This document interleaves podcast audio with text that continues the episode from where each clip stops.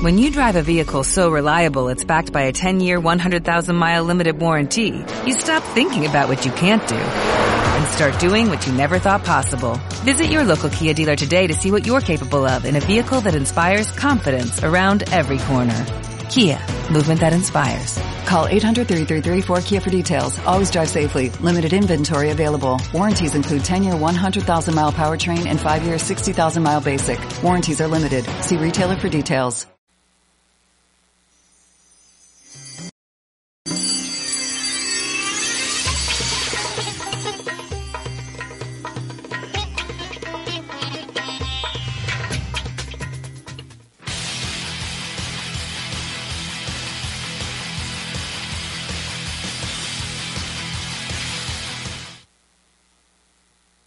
Tal? Buenos días, buenas tardes, buenas noches, depende de la hora en que nos vean. Estamos en una emisión, después de un ratito, en una nueva emisión de Onomatopeya, con lo mejor del cine, los cómics y demás temas del verso.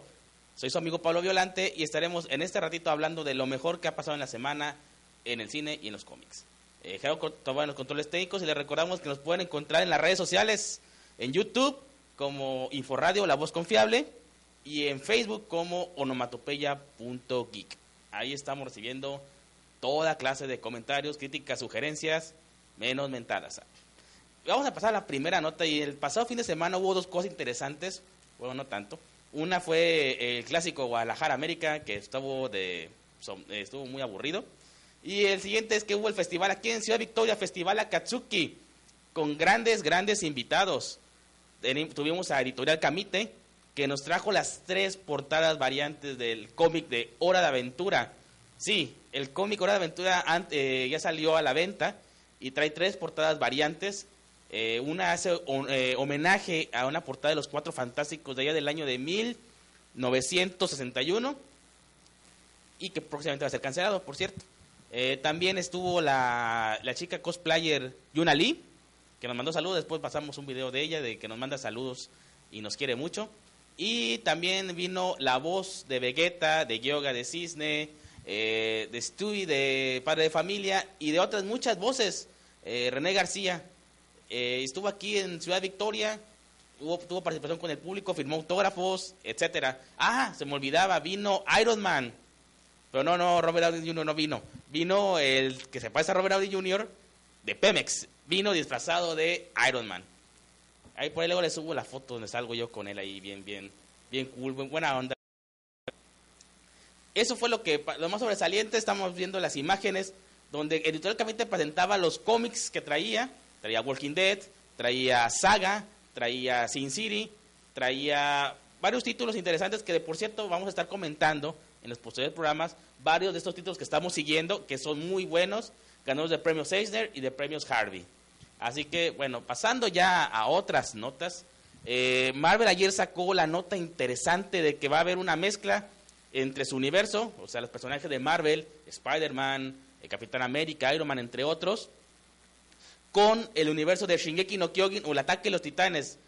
Si no saben de qué estoy hablando, el ataque de los titanes, hay dos programas pasados, un programa pasado, uno hablamos de ellos, eh, aquí con una invitada, con Edna, estuvimos hablando de eso y se van a mezclar Sibi Sibulski habló de eso el día de ayer, estuvo comentándolo, ha causado expectación.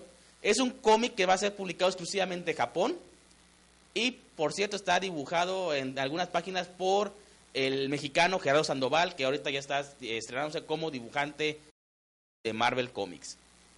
Si sabemos de alguna otra nota de qué trata la historia o si llegará a América, pues le estaremos informando un poquito en programas posteriores sobre ese tema. En otro tema, porque igual sin separarnos de Marvel, pero eh, seguimos hablando de ellos, eh, Marvel 13 pósters donde hablaban de Civil War, hablaban de guerras secretas, hablaban de eventos que ya han pasado dentro del universo Marvel, pero ahora van a ser relanzados el próximo año. Nadie sabe si es un relanzamiento, eh, si van a sacar un digital o qué es lo que está, está pasando que están sacando estos pósters. Pero sacó un póster particular el día de hoy que, eh, bueno, el día de hoy que, que dice que todo se termina, el fin está cerca, no sabemos en qué, si se va a acabar el universo Marvel como lo conocemos, se va a adaptar o se va a unir al universo cinematográfico, o qué es lo que va a ocurrir para que el universo Marvel desaparezca como tal.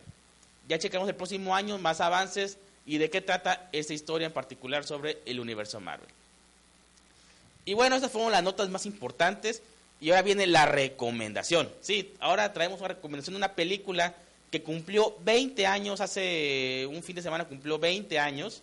Y no, no estoy hablando de Quentin Tarantino, sino estoy hablando de otra película de cine independiente, en blanco y negro, y de un realizador que no solamente es cineasta, sino también comiquero, el señor Kevin Smith en su ópera prima, Clerks, o aquí en México llamado Cajeros.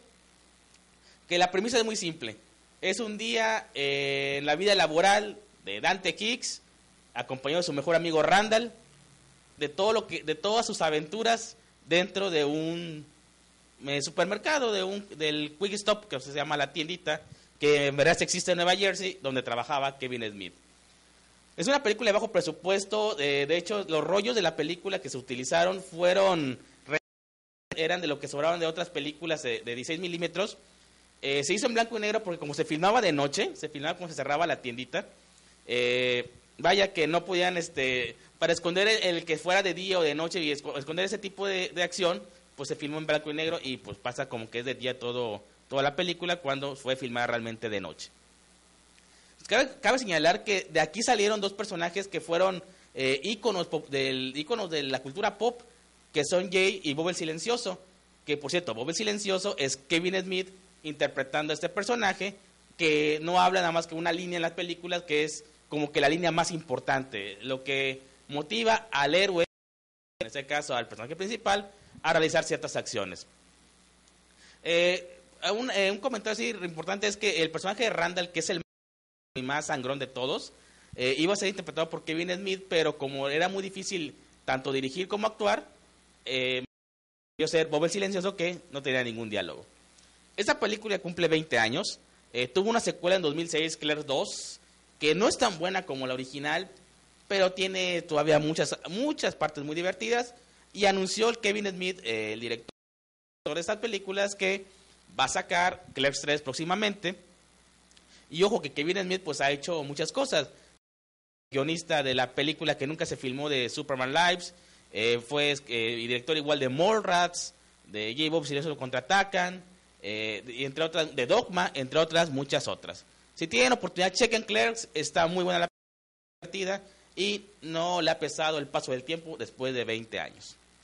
Por mi parte ha sido todo, ojalá les haya gustado el video. Si les gustó, pues pulgar del emperador, compártanlo, difúndanlo y nos vemos la próxima semana con más noticias del cine y los cómics.